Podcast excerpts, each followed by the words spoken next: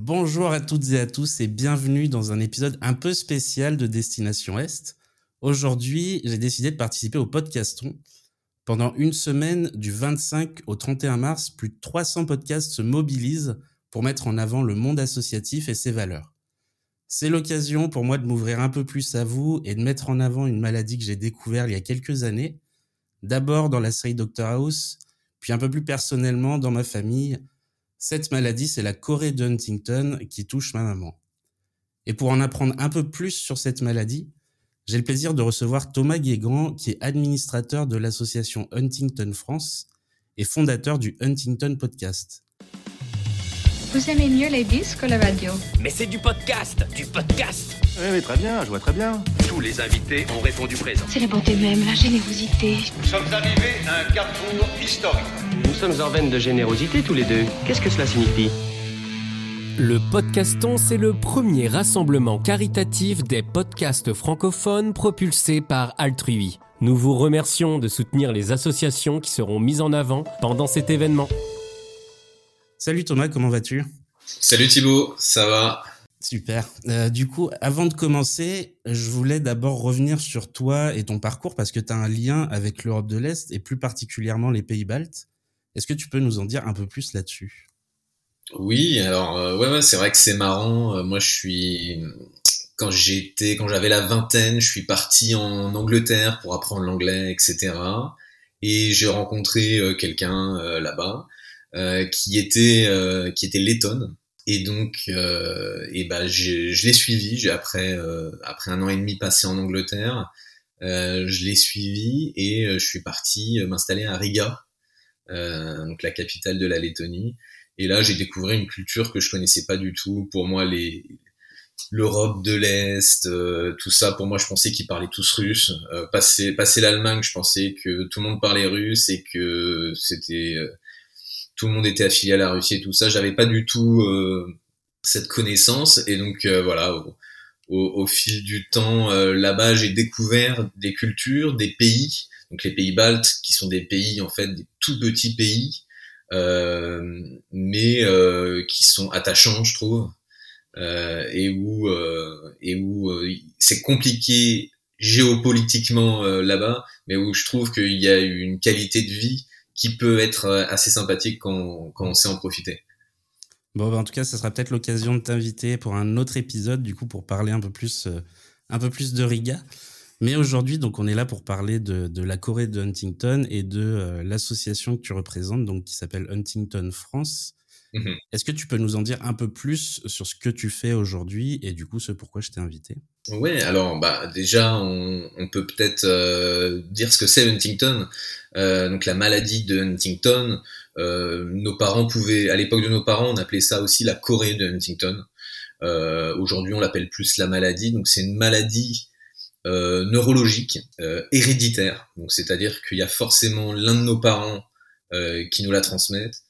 Et donc c'est une maladie qui euh, qui, qui touche bah, le cerveau et euh, qui, où on a trois symptômes euh, principaux les, des troubles du mouvement, des troubles psychiatriques et des troubles euh, cognitifs.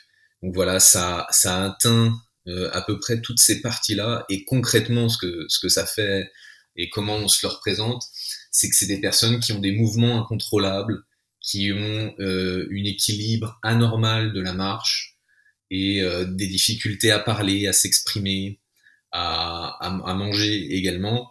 Et, et voilà, tout, toute la difficulté de cette maladie, c'est qu'en fait, on devient dépendant au fil des années. Donc ça se passe sur beaucoup d'années, sur plusieurs même dizaines d'années des fois, euh, où on perd chaque année un peu plus de dépendance. Mais en fait, on reste totalement conscient. Tu as certaines maladies neurologiques, comme on peut penser à Alzheimer par exemple, euh, qui est totalement différente parce que au bout d'un moment, la personne quitte la réalité, n'est plus du tout euh, dans, dans notre réalité. Euh, un malade Huntington, il garde conscience qu'il est en train de perdre euh, son indépendance et qu'il devient de plus en plus dépendant. Oui. Voilà, c'est toute la, la, difficulté de cette maladie. Et puis ça peut toucher les personnes aussi bien euh, très jeunes que des personnes un peu plus, un peu plus âgées, autour de 40, 40 50 ans, hein, c'est bien ça? Ouais, c'est ça. En fait, il n'y a pas, il a pas forcément d'âge. Euh, C'est-à-dire qu'il y a aussi des formes juvéniles. Donc, on peut avoir des enfants, des adolescents qui sont touchés par cette maladie-là, euh, et euh, jusqu'à des personnes, euh, voilà, beaucoup plus avancées dans l'âge. Donc, c'est vrai que ça, c'est pas trop un, un, un facteur. Euh, pour vous imaginer, il y a entre 6 000 et 10 000 personnes touchées par la maladie de Huntington en France qui ont des symptômes. Et donc, euh, quand on parle de ce chiffre-là, eh ben, on s'imagine que ces personnes, ont eu des enfants, qu'elles ont des, ont eu, elles ont des parents qui, il y en a au moins un qui a la maladie, et ils ont eu des enfants. Et donc, sur chaque enfant, il y a un risque d'à peu près 50%, euh, il y a 50% de malchance d'avoir la maladie. Oui. Et donc, pourquoi toi, tu t'es intéressé de ton côté à, cette maladie? Et moi, je suis, euh, je suis au contact de cette maladie, en fait, depuis toujours. Dans ma famille, euh, ma famille, elle est touchée par la maladie de Huntington depuis plusieurs générations. Euh, et donc, en fait, mon père, mon père qui l'avait, lui a beaucoup de frères et sœurs. C'était le onzième de sa fratrie. Et sur 11, ils étaient six à l'avoir. Donc euh, voilà, moi j'ai tout le temps vu des oncles et des tantes euh, euh, malades en fait. Et, et, voilà, donc j'ai, j'ai, quand mon père est tombé malade, et ben j'ai tout de suite compris ce que c'était. Et, et, je l'ai accompagné pendant 12 ans. J'ai été son aidant, donc il, voilà, il, vivait dans mon salon, tu vois. Et, et donc voilà, c'était, ça a été 12 années très très compliquées.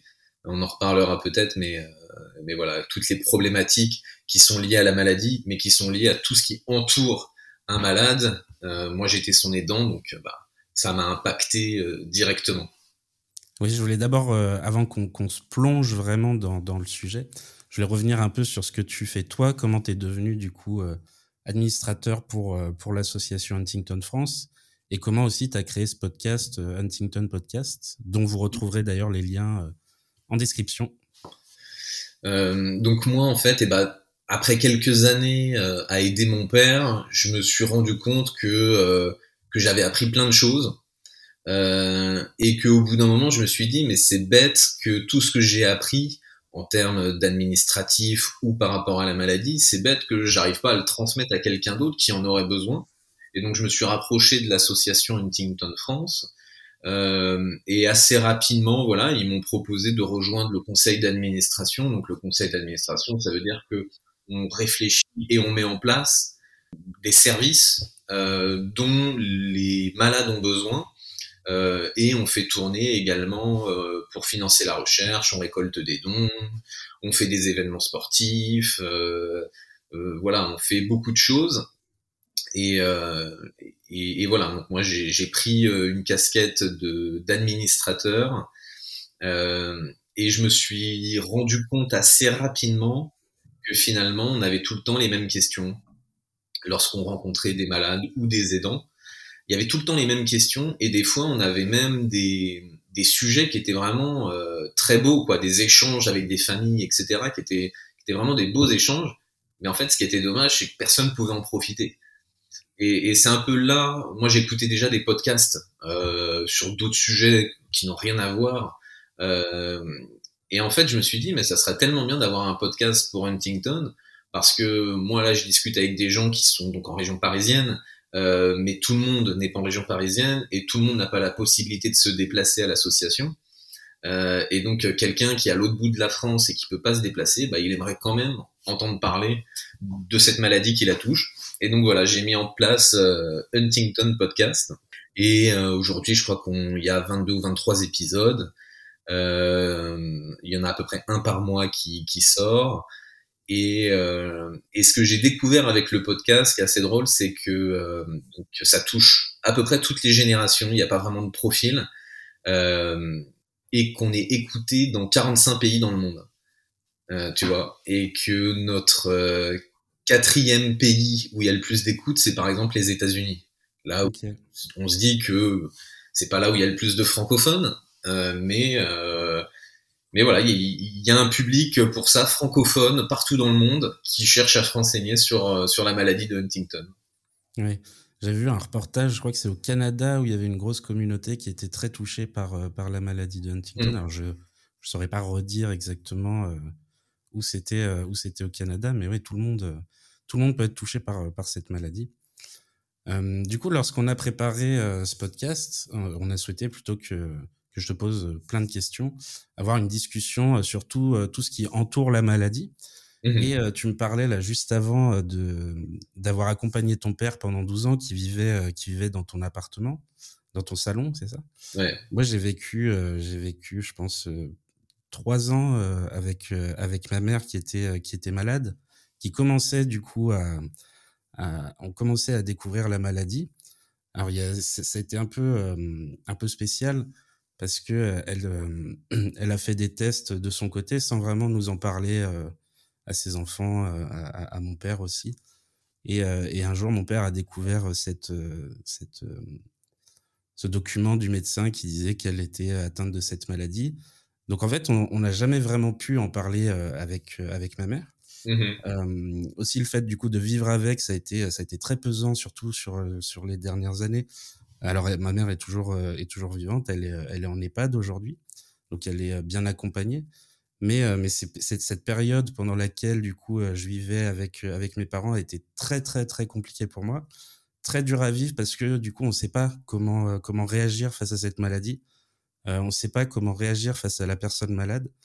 Euh, y a vraiment des accès de, de violence, de la, enfin pas de violence, peut-être pas jusque là, mais euh, des, des accès colériques en tout cas, enfin des, des, des moments qui sont très compliqués à vivre. On voit sa mère totalement différemment, enfin on voit son parent en tout cas euh, totalement différemment. Comment t'as vécu toi de ton côté cette période? Comment t'as fait pour accompagner ton père pendant 12 ans? Comment ça s'est passé? Ouais, ouais. Donc euh, là, après, ce qu'on ce qu'on décrit, c'est en effet des, des, des travers de la maladie, mais il y a plein d'autres maladies euh, neurologiques qui peuvent se mettre en parallèle hein, euh, de, de la maladie de Huntington. Donc je suis sûr qu'il y a plein d'aidants qui vont se reconnaître dans ce qu'on va dire. Mais, euh, mais en effet, la maladie fait que bah, la personne change, son, son, son proche change. Euh, euh, et, et si en plus il n'y a pas de, de communication et de dialogue sur euh, la maladie, sur ce- comment elle va euh, changer la gestion des émotions et euh, l'humeur de la personne.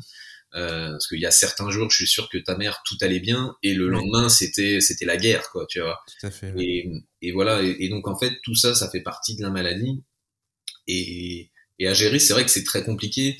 Euh, donc déjà, bah, la toute première des choses, c'est d'être bien accompagné euh, par son neurologue euh, et d'avoir un traitement adapté.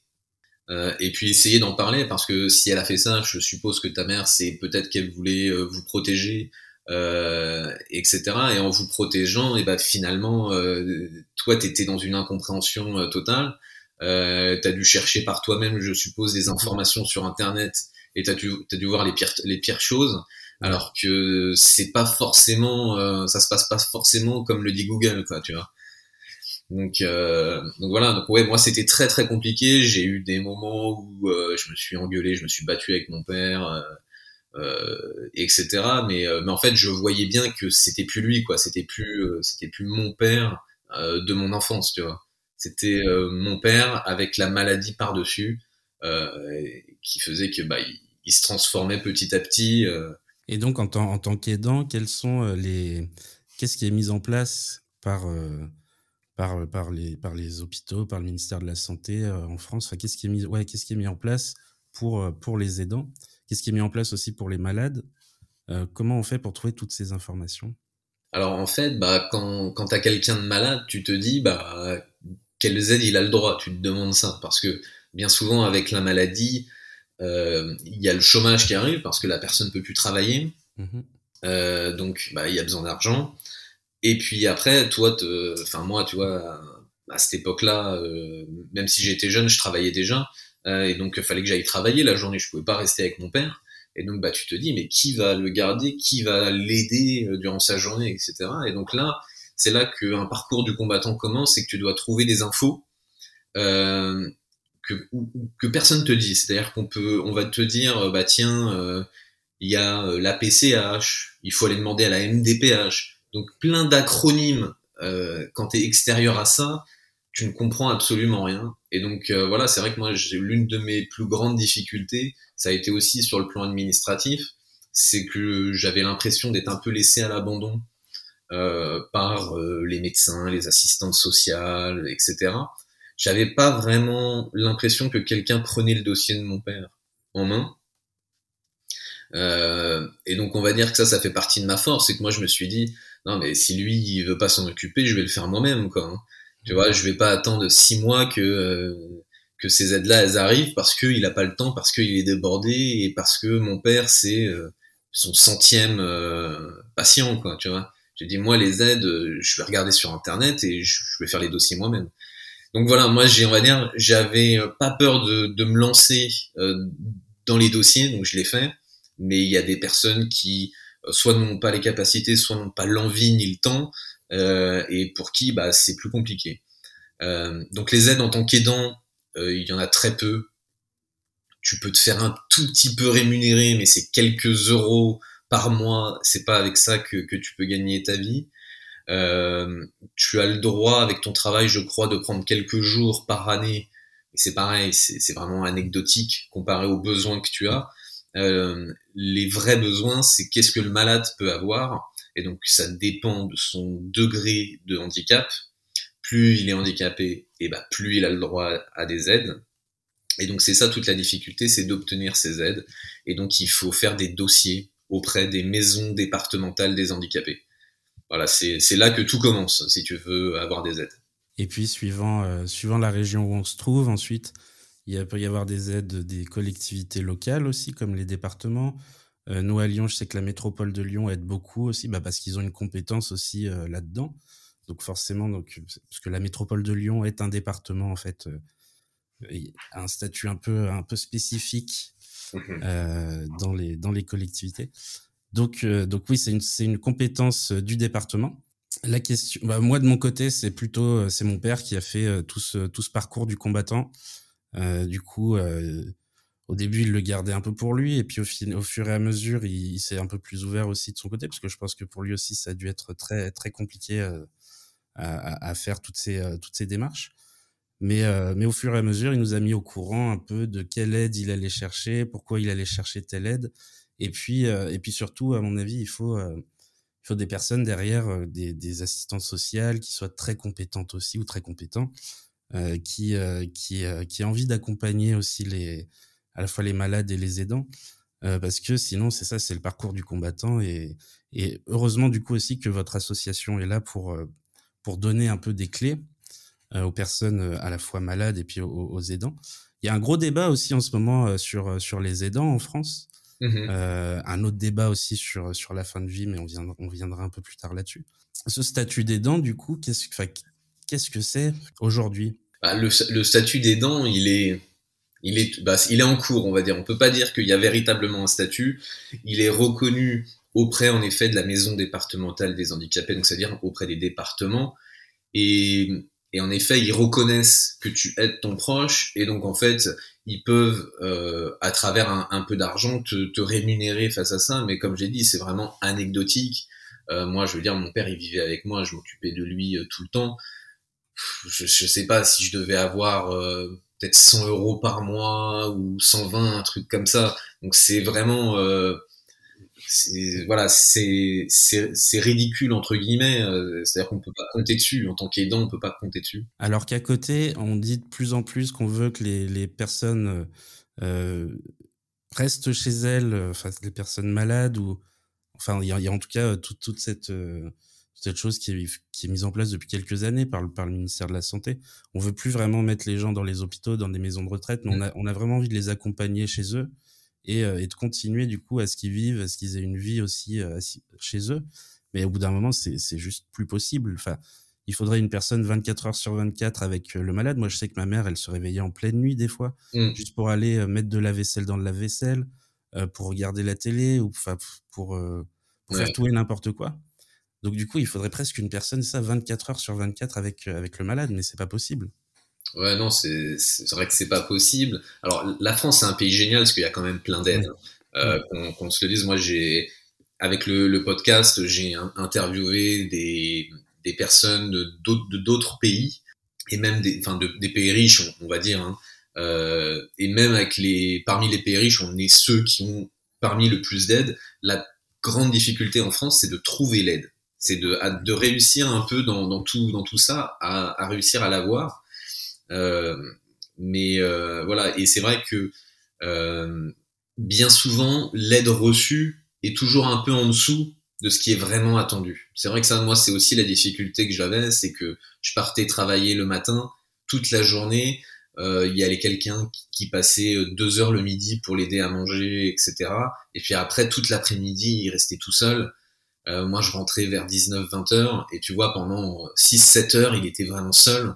Et euh, pendant un long moment, c'était comme ça, alors qu'il aurait eu besoin de quelqu'un, mais mais euh, mais voilà, c'est c'est le système qui est comme ça. Enfin, je veux dire, euh, qui est un peu subi. je pense que je pense qu'il y aurait des choses un peu plus efficaces à, à mettre en place. Mais bon, tout ça, c'est de la politique, hein, c'est l'État, c'est la politique, etc. On va pas. Je, je me lance pas dans ce projet-là, donc je vais, je, je critique, mais mais mais bon, je vais, je, je vais pas non plus euh, l'affronter. C'est une question de lobbying après. Oui. Ouais, voilà, c'est des questions qui me dépassent un peu, euh, c'est vrai. Mais Comme on... la maladie représente seulement, enfin seulement, mais 10 000 cas, euh, c'est en France du coup, c'est 10 000 cas ouais, à peu près? En France. Voilà, forcément, l'État n'écoute pas, n'écoute pas ça. Et, et, et, enfin voilà, tu, tu, tu le sais avec la maladie, donc euh, bah, tu vois ton proche qui a besoin d'aide, tu vois que toi tu peux pas l'aider, parce que l'aider ça voudrait dire quoi? Quitter ton travail, mmh. euh, et donc obligatoirement bah, perdre aussi euh, un revenu. Euh, donc euh, voilà, il y en a qui le font, hein, c'est possible, mais il faut que tu baisses sensiblement ton, ton train de vie. Hein. Mmh.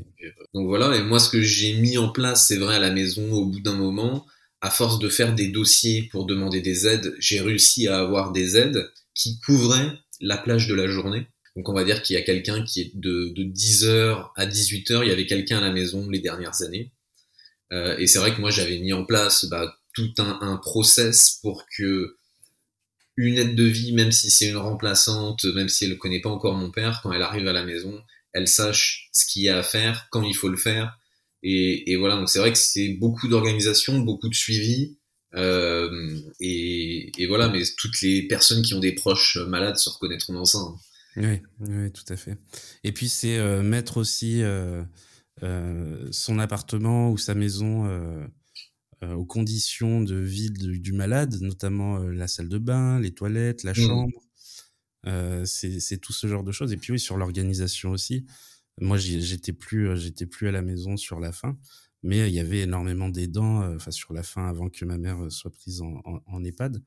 Mais il y avait énormément d'aidants qui venaient. Il y avait la kiné, il y avait euh, des personnes aussi, oui, c'est ça, pour donner à manger, pour habiller, euh, pour habiller ma mère, etc. Pour prendre, pour prendre sa douche aussi le soir. Donc c'est ça, c'est toute une organisation aussi à avoir. Euh, je me souviens d'ailleurs que euh, mon père avait contacté une, un organisme qui s'appelle, dans la ville où on, vit, qui s'appelle l'OFTA, euh, qui est l'Office fidésien de tous âges, je crois, et, euh, qui normalement est là pour accompagner les malades. Et, euh, du coup, ils lui ont répondu, bah non, on accompagne seulement les, personnes âgées. Donc au final, moi qui fais un peu de, politique à Sainte-Foy-les-Lyons, j'ai contacté le, président de cette association euh, qui était un proche à l'époque et euh, qui m'a donné le contact du directeur pour que finalement il y ait une aide qui arrive, il y ait des infirmières qui puissent être sollicitées pour ma mère. Donc c'est pareil aussi, si, si on n'a pas les bons contacts, eh ben on va, euh, on va se faire envoyer bouler quoi. Donc c'est euh, c'est toutes ces choses là, toutes ces petites choses qui sont euh, qui sont qui sont à changer. Je voulais revenir un peu aussi sur sur les malades. le regard sur les, les malades, il, il, change aussi complètement. Et, et, les personnes qui ont en face les malades, moi je sais que ma mère, elle a travaillé jusqu'à assez tard. Euh, je ne sais pas du tout comment euh, comment c'était pris euh, au sein de son travail cette maladie, si les gens si les gens savaient. Euh, je sais que j'ai des, amis proches qui ont vu ma mère marcher et qui se demandaient qu'est-ce qui se passait, pourquoi elle marchait comme ça. Euh, c'est aussi quelque chose qui est très compliqué pour le malade, le regard des gens.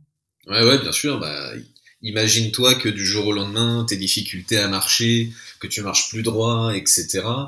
Euh, dans la maladie de Huntington, il y a souvent des gens qui se font interpeller dans la rue où on leur dit euh, rentre chez toi, alcoolique, euh, tu vois, parce qu'on pense qu'ils sont alcoolisés alors que, que que pas du tout. Donc c'est vrai que c'est un regard qui qui est dur à porter quand tu vas faire tes courses au supermarché, que tu n'arrives pas à prendre l'argent dans ton porte-monnaie. Euh, enfin, je veux dire, c'est des gestes basiques du quotidien, mais qu'en fait tu n'arrives pas à faire. Et, donc c'est vrai que c'est difficile pour le malade parce qu'en fait c'est ces toutes petites choses du quotidien qui font qu'il se rend compte que bah il perd euh, il perd de l'indépendance et que la maladie avance. Et euh, et toi du coup comment comment ça s'est passé? T'as pas voulu toi de ton côté que ton père aille dans une maison spécialisée ou dans un EHPAD?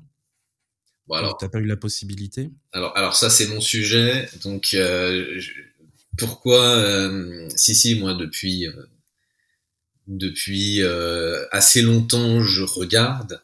quand on est quand on est handicapé, on a le droit d'aller faire des séjours temporaires dans des maisons d'accueil spécialisées parce que pour bien faire comprendre aux, aux auditeurs, quand quelqu'un est malade mais qu'il a moins de 60 ans, il n'est pas fait pour aller dans un EHPAD. Un EHPAD, c'est fait pour les personnes âgées. Et la, plupart des EHPAD ne sont pas faits pour gérer des maladies euh, neurologiques. Et donc, un malade Huntington, normalement, n'a rien à faire dans un EHPAD. Normalement, il devrait aller dans une masse, une maison d'accueil spécialisée. C'est là où un adulte handicapé, logiquement, euh, doit vivre. Il se trouve que euh, il y a un tel manque de place dans ces maisons d'accueil spécialisées. On, pourrait, euh, je, crois que euh, l'association, elle a une liste de masse. je crois que c'est aux alentours de 200 places en France, quelque chose comme ça. voilà, quand je vous ai dit que tout à l'heure, il y a, il y a environ 10 000 malades en France euh, bah en fait, on se demande, mais que font les 9800 autres malades? Comment ils font? Euh, Donc certains finissent en masse, ou d'autres vont dans euh, des foyers, dans des endroits pas du tout adaptés pour eux. Et même, euh, et même donc les maisons d'accueil spécialisées, euh, il faut se dire que ça reste des établissements, qu'il y en a qui sont vraiment très bien, très adaptés, mais ils ne le sont pas tous. Donc si malheureusement à, proximité de chez vous, vous n'en avez pas, euh, qui puisse correspondre euh, à votre maladie, et bah, c'est un peu aller dans un endroit où on sait que vous serez pas très bien reçu. Tu, vois, c'est sans rien à voir avec le personnel, mais c'est juste que s'il n'y a pas l'équipement adéquat et du personnel formé pour euh, s'occuper de cette maladie, bah voilà, ça va être compliqué. Donc moi, en fait, mon père, il faisait des petits séjours temporaires de deux semaines, un mois, comme ça, dans, dans ces masses-là ce qui me permettait moi de prendre des vacances. Quand je partais en vacances, je prévoyais pour lui un séjour en masse, tu vois. Euh, et donc euh, on, a, on a identifié euh, à peu près trois autour de la maison, euh, on va dire à 200 km autour de la maison qui qui, qui étaient euh, qui était pas mal pour lui, qu'il aimait bien, etc. Et donc pendant plusieurs années, un ou deux mois par an, il partait là-bas. Euh, mais en fait, même si au fil du temps, bah, il était connu, moi je connaissais toute l'équipe de, de, de, ces établissements, etc. Mais en fait, euh, les établissements, soit ils te disaient qu'il n'y avait pas de place et qu'il y avait une liste d'attente, soit c'était dans d'autres régions, euh, tu vois, euh, donc pas en Ile-de-France, et donc ils prenaient des gens en, en, temps, en, en, permanent, mais que de la région. Donc en fait, il y avait toujours des, des excuses euh, comme ça. Et si tu veux, moi, mon père, il était sur, euh, trois listes d'attente. Il était sur trois listes d'attente. Et quand tu demandes, mais euh, il y a combien de personnes sur cette liste d'attente? Bon, ils n'ont pas forcément euh, le droit de te le dire ou pas forcément envie de te le dire. Mais c'est surtout qu'en fait, ils te, aucun objectif. Quoi. Ils te disent pas, c'est dans deux ans, dans trois ans, dans quatre ans. En fait, ils te disent pas. Parce qu'eux-mêmes ne le savent pas hein, déjà.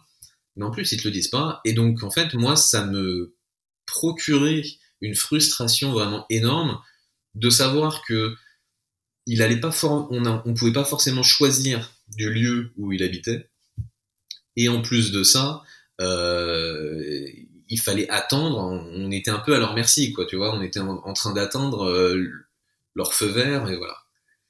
Et donc moi les années arrivant, mon père la, la, dépendance de mon père se avançait à grands pas.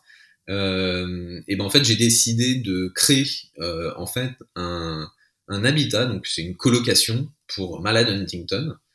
Et donc euh, voilà, j'ai ouvert la première euh, colocation pour malades Huntington en 2022 euh, dans l'Essonne, dans 91, qui accueille cinq colocataires.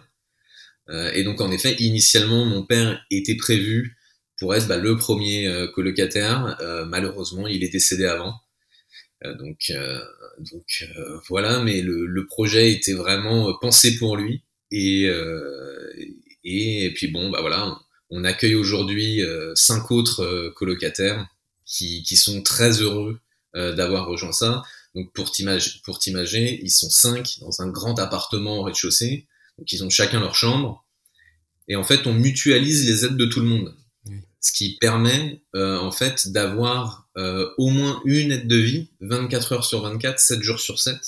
Et en plus de ça, il y a une responsable de maison et donc cette responsable de maison, elle est là 35 heures par semaine et, et son rôle, c'est vraiment de coordonner euh, la vie de la maison, les colocataires, le rendez-vous chez le médecin, les activités. C'est un peu euh, celle qui gère la vie des colocataires et de la maison. Et donc tu vois, et c'est en fait c'est un truc euh, que tu trouveras jamais en établissement. Oui.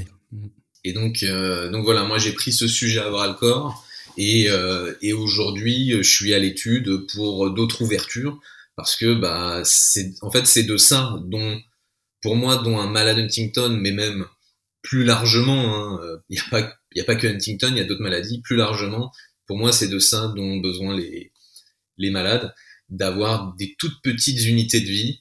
Oui. Mhm. Tu vois, moi je dis vraiment que c'est des colocations chaleureuses et familiales.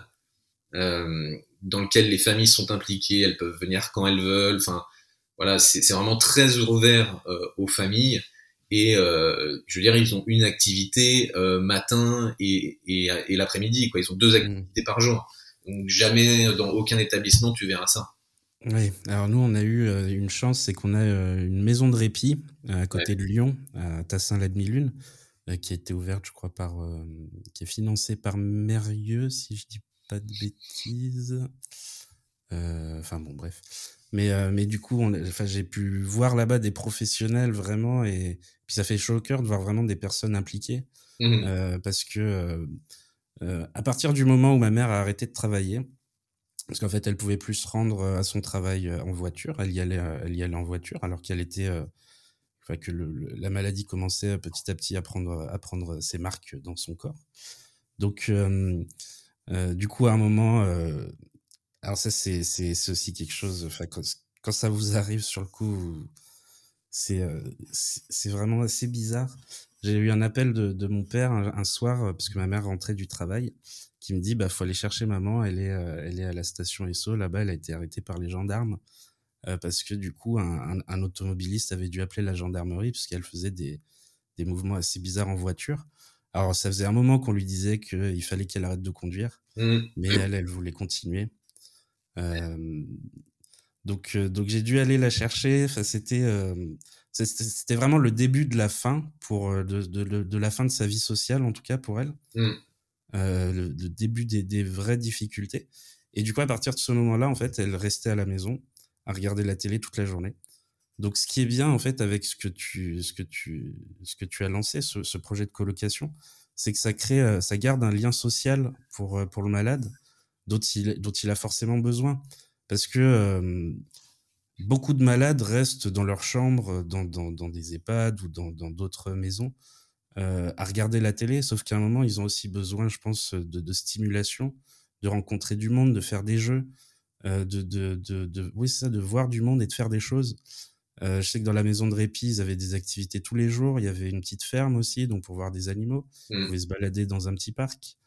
Là, à l'EHPAD, c'est beaucoup plus compliqué parce que euh, ils ont euh, ils ont beaucoup de malades, ils ont beaucoup de personnes retraitées et euh, ils sont pas là pour s'occuper de, de, de chaque personne. Donc donc ma mère, c'est pareil, elle reste devant la télé, puis ça me fait mal au cœur de voir ça quoi, quand je vais la voir. Mm. de, de, de l'avoir, ne rien faire, ne, ne plus avoir de stimulation intellectuelle, de, de quasiment, enfin, c'est ça, faire des jeux, faire des, des activités, faire d'autres choses que, que regarder la télévision toute la journée.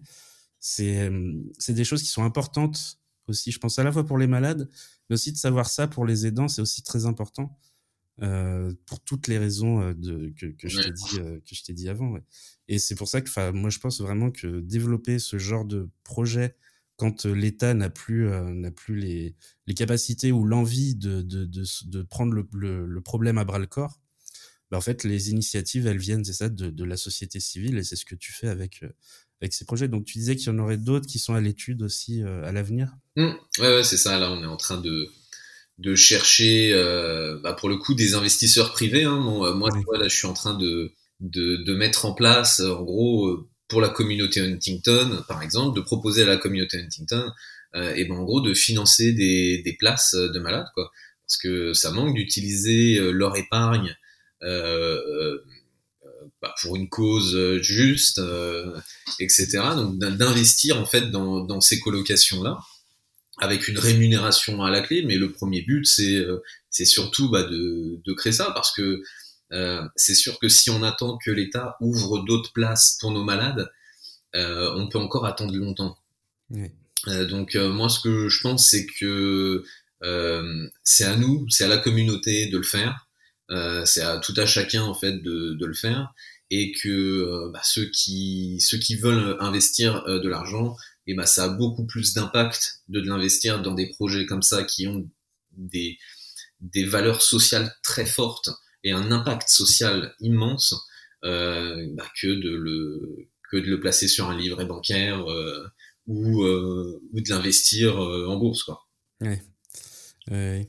Du coup, pour revenir un peu sur, sur l'EHPAD, moi, ça me- comme je disais, ça me fait vraiment mal au cœur de, de- de- quand je vais voir ma mère de, de repartir parce que je me dis, mais elle est toute seule là, elle passe ses nuits toute seule, elle passe ses journées toute seule, alors avec des personnes quand même, des infirmières qui passent, euh, qui passent toute la journée pour la nourrir, pour l'habiller, etc. Mais passer son temps comme ça, tout seul, toute la journée, je, je, enfin, vraiment, ça me brise le cœur de repartir à chaque fois de l'EHPAD et, euh, et de, de la savoir dans ces conditions-là, alors que c'est une personne de, de... enfin, c'est ma mère, quoi, c'est ma famille, c'est, Ah oui. j'ai l'impression de ne pas pouvoir faire plus.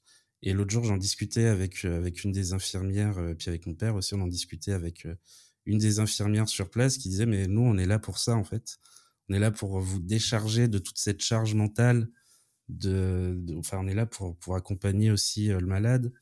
Donc, ne vous en voulez pas, même si on sait que c'est compliqué aussi pour vous de, de votre côté. Mais, mais ces personnes, c'est des professionnels et ils sont là pour ça. Même si des fois, ils sont pas tout à fait formés à certaines maladies. Mais comme tu le disais, un EHPAD n'est pas fait pour accompagner des malades de Huntington. N'est pas fait pour accompagner euh, certaines, certaines maladies.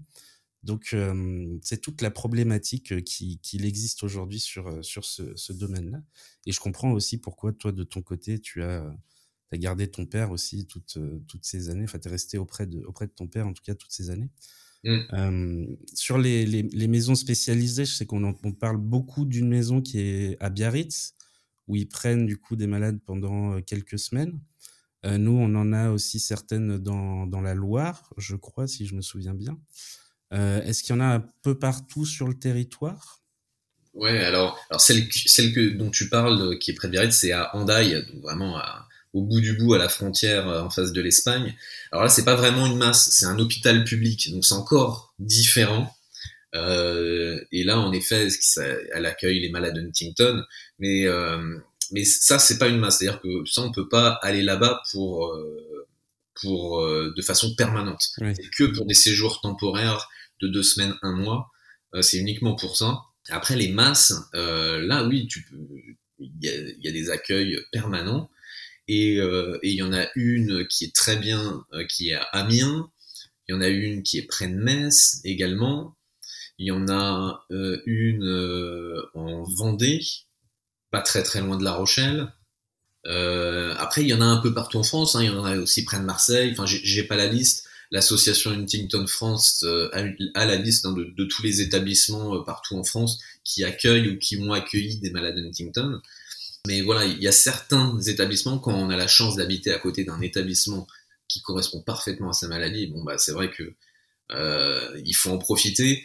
Euh, malheureusement, la grande partie des Français n'ont pas accès à ça. hein. Mhm. Euh, voilà, hein, il faut se dire que, euh, je veux dire, à Amiens par exemple, je crois qu'ils ont 45 places, une cinquantaine, on va dire une cinquantaine de places. Ça couvre pas toute la région du Nord, quoi. Je veux dire, tous les tous les malades du Nord ne peuvent pas venir sur Amiens, tu vois. Donc, Mhm. Et puis il y a la problématique aussi du malade qui a envie de rester dans son cocon et qui a pas envie d'en sortir. bien sûr. C'est Ouais, hyper compliqué de, de, le, le jour où on a dû, euh, on a dû euh, mettre ma mère en EHPAD ou, ou, ou- où on l'a fait aller aussi à la maison de répit. Elle était là à se battre quasiment, à dire non, je veux pas y aller, je veux pas faire ça, je veux pas. euh. Et ça a été, ça a été, enfin c'est toujours compliqué en fait de, de se battre avec un malade de, de, de Huntington, ça aussi il faut le dire. Mm.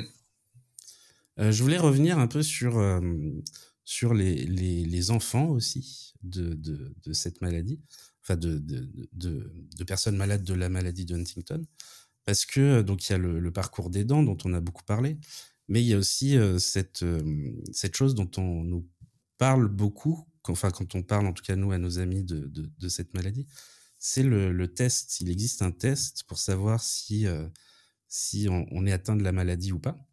Alors moi de mon côté, on, va revenir un peu sur le sur le sujet. J'ai commencé, j'ai entrepris les démarches avant le Covid. Malheureusement après il y a eu le Covid et du coup c'est un peu resté en suspens pour l'instant. Est-ce que tu peux nous en dire un peu plus toi de ton côté sur ce que tu as fait ou ce que tu n'as pas fait? Et qu'est-ce que c'est ce test?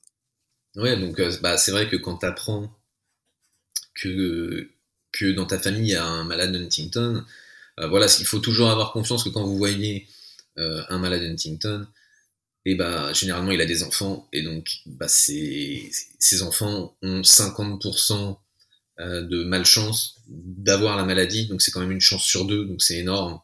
Euh, donc euh, ensuite les enfants, bah ils se posent la question, c'est euh, ok. euh, euh, mon, mon père, ma mère euh, à Huntington, euh, je risque de l'avoir. Est-ce que je fais le test? Donc voilà, ça c'est vraiment c'est une question déjà qui qui met bien souvent très longtemps à être digérée, euh, où il n'y a pas forcément de bonnes de, de bonnes réponses en plus. Euh, je veux dire, euh, bah, si tu fais le test et qu'on t'annonce que tu es porteur du gène et donc que tu risques de déclarer la maladie de Huntington, et bah si on te dit ça quand t'as 20 ans, et bah en fait tout le reste de ta vie tu penseras euh, tous les jours à la maladie de Huntington et chaque euh, fois que tu trembleras un peu ou que tu auras un geste un peu particulier, et bah tu te diras est-ce que c'est la maladie qui commence? Tu vois donc c'est c'est très très lourd à porter. Euh, et, euh, et si tu fais pas le test, et ben en fait toute ta vie tu te demanderas mais je de pourquoi je le fais pas euh, au moins je serai euh, tu seras toujours dans l'inconnu tu vois Mm. Puis toutes les personnes qui sont autour, enfin tous mes amis, moi me disent mais il faut que tu fasses le test, il faut que tu le fasses. Mm. Alors que le, le- le problème est plus compliqué que ça quand même. oui oui oui le, le problème est beaucoup plus compliqué que euh, c'est pas une simple prise de sang quoi c'est Mm. une prise de sang qui impacte ta vie profondément euh, et même si à tes potes tu leur expliques exactement par A plus B comment ça va t'impacter euh, la nuit quand tu te réveilles tu seras tout seul hein. Ouais. Donc euh, ça sera toi et toi. hein. Donc euh, donc euh, voilà. Donc c'est vrai que dans, dans la communauté Huntington, en tout cas, c'est un c'est un gros gros sujet. Euh, Il n'y a pas de réponse, hein, il n'y a pas de, de conseils, il n'y a pas de choses qui doivent être faites. C'est juste prendre le temps d'y penser, euh, de se préparer, de se préparer à si c'est positif, qu'est-ce qui se passe dans, dans ta vie, qu'est-ce que tu as prévu de faire? Si c'est négatif, qu'est-ce qui se passe aussi? Parce qu'il y a des gens qui des fois sont tellement conditionnés qu'ils se disent l'avoir et ben quand ils l'ont pas, bah, ils sont un, peu déçus, enfin ils, culpa, ils culpabilisent quoi de ne pas l'avoir. Et, donc euh, voilà, il- que ça soit positif ou négatif, généralement on ressort pas de ce test, euh, on ressort pas indemne euh, du, du test. Ouais, ouais. Et puis il y a tout un accompagnement psychologique aussi avant de, avant de faire le test pour savoir comment, enfin pour que les psychologues voient un peu comment la personne pourrait réagir une fois l'annonce. C'est ça. Donc il y a aussi beaucoup de, beaucoup de choses. Il y a des rendez-vous chez le neurologue, il y a des, d'abord des rendez-vous chez son généraliste aussi pour en discuter. Généralement, ça se déroule à peu près sur euh, un an, sur une petite année. Et donc en effet, tu vois ton neurologue, tu vois un généticien, tu vois une psychologue. Et je crois que tu as deux, deux ou trois rendez-vous avec la psychologue. Euh, tu et puis après, tu, tu peux revoir ton généticien et puis, euh, et puis il, il te l'annonce au bout d'un moment. Euh, et puis après, bah, si besoin, que ce soit positif ou négatif, tu as un suivi euh, psychologique. Mm. Euh, donc le test, au bout de quelques mois que tu as passé tous ces rendez-vous, tu fais une prise de sang. Si tu toujours décidé, si tu toujours OK, tu fais une prise de sang. Et, euh, euh, on laisse encore passer quelques mois. Et euh, quelques mois après, bah, on, t'as un autre rendez-vous où là, on te dit bah oui ou non, tu, tu l'as. Et puis après, bah, voilà, en fonction de, de tes besoins et de, et de la nouvelle, et bah, tu t'es suivi par ton, par ton neurologue, par une psychologue, etc. Oui. Et toi, de ton côté, alors si tu veux en parler, bien entendu, est-ce que tu as fait le, t'as fait le test? Ouais, ouais, ouais, moi je l'ai, bah, moi je l'ai fait, donc euh, moi je, je suis positif euh, également, donc euh, bah, voilà quand quand on me l'a annoncé, même si j'étais préparé entre guillemets, hein, je m'étais je m'étais préparé, euh, bon bah c'est euh, ça te met KO quoi, hein, tu vois Mhm. quand même, même euh, même si euh, même si pour moi entre guillemets je me disais que c'est pas une grande surprise, même si j'avais toujours un petit côté euh, où je me disais bah j'ai quand même une chance de ne pas l'avoir mais bon voilà j'étais euh, psychologiquement prêt à, à affronter ça le jour où on te le dit euh, euh, ça te met KO quoi Oui, j'imagine, ouais. Toutes mes excuses, en tout cas. Et Ah. courage. ouais, ouais. Et, et, et justement là où là où peut-être je le vis mieux que que certains c'est parce que j'avais préparé euh, Ouais. à recevoir cette annonce, parce que cette annonce, euh, pour les, auditeurs qui ne sont pas du tout euh, dans la maladie de Huntington, ou qui n'ont même pas de malade, c'est en fait du jour au lendemain, on t'apprend que tu vas avoir une maladie. Euh, tu vois, et une maladie avec euh, euh, une maladie où il n'y a aucun médicament, aucun traitement, où euh, il n'y a rien. C'est vraiment une maladie, ce qu'on appelle neurodégénérative ou neuroévolutive, qui ne va pas évoluer dans le bon sens. Oui. Et puis où tu sais que du coup, enfin, tu as vu euh, comment était de ton côté ton père, comment il a vécu euh, cette, cette maladie. Donc tu vois que tu vas être au bout d'un moment, euh, tu vas plus du tout être euh, indépendant. Ouais, que euh, tu vas complètement changer aussi de, de personnalité et qu'au fond de toi, tu vas savoir tout ce qui se passe. C'est ça le pire, je pense. euh, Mm. En tout cas, je pense que pour l'instant, après y avoir euh, un peu plus réfléchi, je pense pas être prêt, en tout cas, à, faire, euh, à faire ce test pour le moment. Mhm. Parce que si je reçois une, une réponse euh, positive, euh, ça, ça remet plein de choses en question sur sa vie. Euh, sur, euh, alors, je désire pas avoir d'enfant pour l'instant, en tout cas, mais de ce côté-là, ça remet des, des choses, Eh bien plein de ouais. choses. Ouais, ouais, c'est- et puis sur sa vie professionnelle aussi et, et tout ça. Il y a un, sujet qui est dont on parle dont on parle beaucoup en ce moment. Euh, les politiques en parlent beaucoup, en tout cas depuis euh, quelques mois.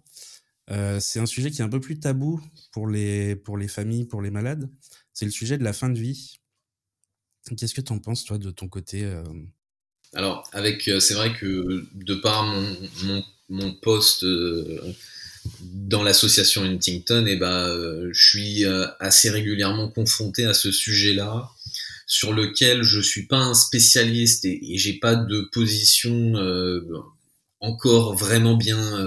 Je me suis pas encore fait une opinion assez assez affûtée sur le sujet. Ce qui est vrai, c'est que c'est un, un sujet qu'il faudrait traiter parce que quand tu sais que tu te destines à être totalement dépendant et donc à ne plus pouvoir euh, à être dépendant d'une tierce personne Mm. euh, jusqu'à la fin de ta vie, et ben en fait, il se pose des questions euh, de qui qui tu veux euh, avoir à tes côtés, euh, à qui tu veux confier euh, et ben ton argent, tes décisions, les signatures, enfin toutes ces choses-là pratiques mais dont on a besoin pour vivre et comment tu veux euh, comment tu veux mourir aussi quoi c'est aussi euh, c'est aussi euh, c'est aussi un choix que que t'aimerais faire. Euh, donc c'est vrai que en France pour le coup euh, à l'heure actuelle, il a pas, on n'a pas la possibilité de choisir une mort assistée, mais on a la possibilité de préparer, on va dire administrativement au mieux, sa dépendance. Donc, euh, avec l'association, je- j'entends souvent parler, par exemple, euh, des fins de vie euh, assistées en Belgique ou en Suisse, etc. Donc voilà, c'est un peu un, c'est un peu un sujet qui revient tout le temps. Euh, personne sait grand chose dessus, mais tout le monde en parle. Donc voilà, moi je me suis un peu renseigné. Je sais que c'est pas aussi facile qu'on le pense. Hein, c'est pas, on réserve pas un, séjour là-bas un week-end et puis tac, euh, euh, on va dans un hôpital et, et ça se passe comme ça. C'est pas du tout comme ça. Hein, c'est quelque chose de beaucoup plus officiel. Et donc euh, c'est vrai que bah, si on le désire vraiment, il faut plus s'orienter, il faut plus se renseigner. Euh, et puis euh, se rapprocher des, des associations. Nous, c'est un sujet qu'on, à l'association Huntington, qu'on, qu'on, sur lequel on se renseigne beaucoup et on essaye d'apporter euh, un maximum d'informations parce que, bah voilà, je pense que chacun désire euh, euh, contrôler au maximum euh, sa fin de vie. Oui, et puis il y a aussi le sujet de la communication, du coup, entre le, malade et les, et les aidants et la famille, pour savoir aussi, du coup, nous, comme on n'a pas, euh, on n'a pas su que notre mère était malade à temps, euh, bah, on n'a pas eu ce, ce débat, en fait. Et, Ouais. et c'est pas un sujet dont on parle le soir en regardant le JT de 20h entre nous. Ah, Ouais. si t'es malade, est-ce que tu préfères te faire, te faire te faire euthanasie. Je sais pas si on peut choisir ce mot, euthanasier? Si, le, bah, le mot est pas très beau, mais en même temps, Ouais. il faut le dire, hein, c'est, ça, hein, là, c'est de la mort assi- c'est, c'est de la mort euh, assistée, quoi, hein, c'est, donc, euh, donc, euh, ouais, nous, en effet, à l'association, c'est en fait ce qu'on conseille, surtout, c'est sur ça qu'on insiste, parce que de- on peut pas orienter on peut pas conseiller, hein, euh, euh, sur ça, mais on peut beaucoup informer, euh, en fait, Mhm. les familles sur quelles sont euh, les mesures à prendre euh, le jour où le malade sera dépendant. Donc voilà, c'est surtout sur ça qu'on qu'on insiste. Bah, également euh, avoir son tuteur, bien choisir son, tuteur, en désigner un à l'avance si on peut, avoir quelqu'un de sa famille. Euh, voilà, c'est toujours des, choses bien souvent qui sont plus confortables d'avoir le mari ou, un enfant qui, gère un peu tout ça plutôt qu'une euh, personne totalement extérieure de l'État, quoi. Ouais. Et puis, pour terminer, du coup, nous, aujourd'hui, si on peut pas savoir euh, ce que voudrait notre mère, c'est parce qu'en fait, elle s'exprime quasiment plus. Mhm. Enfin, vraiment, ça, c'est quelque chose sur lequel je voudrais mettre euh, l'accent aussi. Pourquoi c'est compliqué d'aller la voir? Bah, Elle me reconnaît encore. Euh, quand je lui parle, elle, elle me regarde, elle, elle, elle voit que je lui parle. Mais en fait, elle peut pas répondre. Elle n'arrive pas à répondre, elle n'arrive pas à parler. Euh, elle a du mal à, à faire la bise quand je lui dis bonjour. Enfin, c'est euh, c'est une maladie qui est très très très compliquée. Enfin, vraiment, c'est euh, quand la maladie progresse, en tout cas, ça devient de plus en plus compliqué de, de discuter avec euh, avec euh, le malade et d'avoir des, des, des vraies discussions. Quoi. C'est même plus possible en fait au bout d'un moment. Non, non, si la personne est toujours consciente. Non, c'est plus. En effet, dans, dans le cas de ta mère, par exemple, c'est c'est plus possible d'avoir euh, sa réponse, mais ça lui fait toujours plaisir quand tu racontes euh, ce que tu as fait euh, hier, euh, le week-end dernier, les dernières nouveautés dans la famille, qu'est-ce qui s'est passé. Enfin voilà, ça lui fait plaisir d'entendre tout ça, même si des fois tu tu vois même pas de réaction sur son visage, mais en fait tout ça elle l'enregistre et, et elle le sait quoi, tu vois. Donc euh, Euh, du coup, je voulais euh, parler un peu de l'association Huntington, que tu nous en parles un peu plus. Euh, Qu'est-ce que fait l'association euh, Où, est-elle présente Euh, Quels sont les référents, etc. Et toutes ces, toutes ces choses-là. Si tu veux nous parler un peu plus de, Huntington France. Ouais, donc l'association Huntington France, bah, elle a pour but d'accompagner les familles et de financer la recherche. En gros, vo- voilà les, les grandes lignes. Partout en France, dans chaque département, il y a euh, un ou deux bénévoles euh, en fait qui met ses coordonnées à disposition des, familles euh, qui, habitent à proximité, et ce qui permet en fait d'avoir un contact de proximité et d'échanger un peu les infos. donc ça, c'est très pratique. L'association met à disposition également totalement gratuitement une psychologue, un assistant social également pour aider dans les démarches. Donc tout ça, ça se fait en visio, par téléphone. et voilà, c'est vraiment ça, c'est des services qui existent depuis quelques années, depuis c'est assez récent, mais pour le coup, c'est vraiment des, des, services à forte valeur ajoutée euh, parce que toutes les familles en ont besoin euh, et que il n'y a pas forcément euh, le répondant euh, mm. sur euh, bah, les collectivités, les, les départements, etc. Donc euh, non, c'est très important et, et elle apporte également beaucoup d'informations euh, c'est-à-dire qu'il y a des livres qui sont produits. Euh, alors il y a les podcasts euh, avec avec moi, voilà. il y a également deux fois par mois des, des, réunions, donc ça peut se passer en visio, mais également dans les bureaux de l'association. Il y a une réunion une fois par mois pour les aidants et une réunion pour les malades et les porteurs, ou ceux qui se posent la question de de faire le test. Euh, et donc voilà, ça permet de, de discuter pendant euh, une heure et demie avec des personnes de toute la France qui ont les mêmes problématiques que toi. Euh, et donc voilà, c'est très sympa, c'est très convivial. Euh, bien souvent, les bien souvent les malades sont sont beaucoup plus euh, enjoués et voient beaucoup plus la vie du bon côté euh, que les autres. Donc euh, voilà, c'est assez sympa. Euh, c'est assez sympa et et voilà, donc l'association, elle, accompagne les familles et ce que je disais, c'est qu'elle finance la recherche. Donc chaque année, on finance au moins une thèse. Donc il y a des chercheurs qui présentent des thèses sur la maladie de Huntington et nous, on finance eh ben, ces recherches. Ok. Euh, j'avais une dernière question là-dessus. Est-ce que tu sais où en est la, la recherche aujourd'hui, justement? Et donc la recherche, donc c'est pas que la recherche en France. Hein, déjà, il faut voir ça d'un point de mmh. vue euh, mondial. Euh, c'est bien souvent des des, des labos euh, de taille mondiale qui, qui font des recherches. Euh, Aujourd'hui, il n'y a toujours pas de médicaments et toujours pas de solutions euh, qui ont été trouvées. Euh, mais il y a des tests chaque année qui avancent. Euh, donc on est, euh, on avance. Chaque année, on fait des petits pas, euh, des petits pas en avant. Euh, mais voilà, c'est une maladie qui a besoin de beaucoup de fonds à injecter dans la recherche pour pouvoir avancer. voilà, je suis pas, je suis pas un spécialiste et je vais pas vous expliquer exactement qu'est-ce qu'ils font dans les recherches, mais mais mais voilà, c'est des choses qui qui avancent.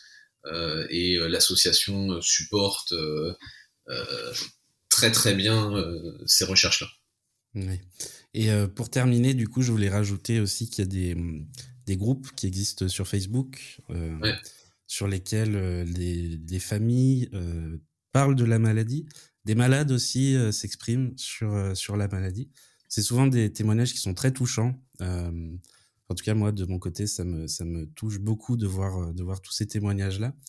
Donc euh, là aussi, on peut, euh, on peut voir un peu qu'est-ce que c'est que cette maladie sur, sur tous ces groupes. Et en tout cas, pour les, les personnes qui auraient un, proche atteint de, de, cette maladie, je vous invite à aller, aller faire un tour sur ces groupes pour voir un peu ce qu'il en est plus exactement pour le quotidien des malades, pour le quotidien des aidants aussi, parce que c'est des choses qui sont importantes. On ne parle pas souvent de cette maladie. Euh, on la met pas en, avant en tout cas euh, souvent. Donc du coup, euh, voilà, je voulais, je voulais le faire à travers, à travers ce podcast. Merci beaucoup Thomas. Merci Thibaut en tout cas pour ton initiative, même si je sais que ton podcast d'habitude n'a rien à voir avec ce sujet-là. C'est en tout cas, c'est en tout cas super gentil de, de, le mettre en lumière parce que les petites maladies entre guillemets comme comme la maladie de Huntington ont ont beaucoup de difficultés à être mises en avant parce que ça touche tellement peu de personnes que c'est pas vraiment un sujet. Mais après, euh, on parle de la maladie de Huntington, on pourrait parler de d'autres maladies euh, à mettre à côté. Donc euh, voilà, c'est les petites maladies qu'il faut mettre en avant, les maladies rares. Donc voilà, merci à toi Thibaut pour ton, ton initiative. Ben, merci beaucoup Thomas pour ton temps. du coup voilà, cet épisode hors série touche à sa fin. Je vous rappelle que cet épisode, il est réalisé dans le cadre du podcaston. Je vous encourage à découvrir les plus de 300 podcasts qui mettent en avant des projets associatifs. C'est sur le site www.podcaston avec un H, donc p o d c a s t h o n.org. C'est un événement qui est librement inspiré du The Event et du Téléthon, mais en conservant les codes du podcast. C'est un événement caritatif qui a lieu du 25 au 31 mars et vous pouvez retrouver, donc, comme je disais, plus de 300 podcasteurs et podcasteuses. C'est aussi l'occasion pour vous, et si vous en avez la possibilité, de faire une promesse de don pour l'association Huntington France, soit directement sur le site de l'association ou sur le site du podcaston.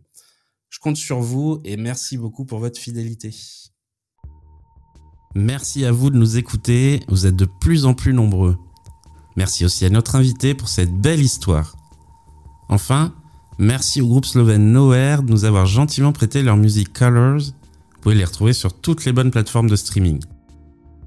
En attendant le prochain épisode, n'hésitez pas à réagir à ce podcast en nous donnant vos bons plans. Vous pouvez aussi suivre AID sur les réseaux sociaux, commenter, liker et partager. On se retrouve très vite, à bientôt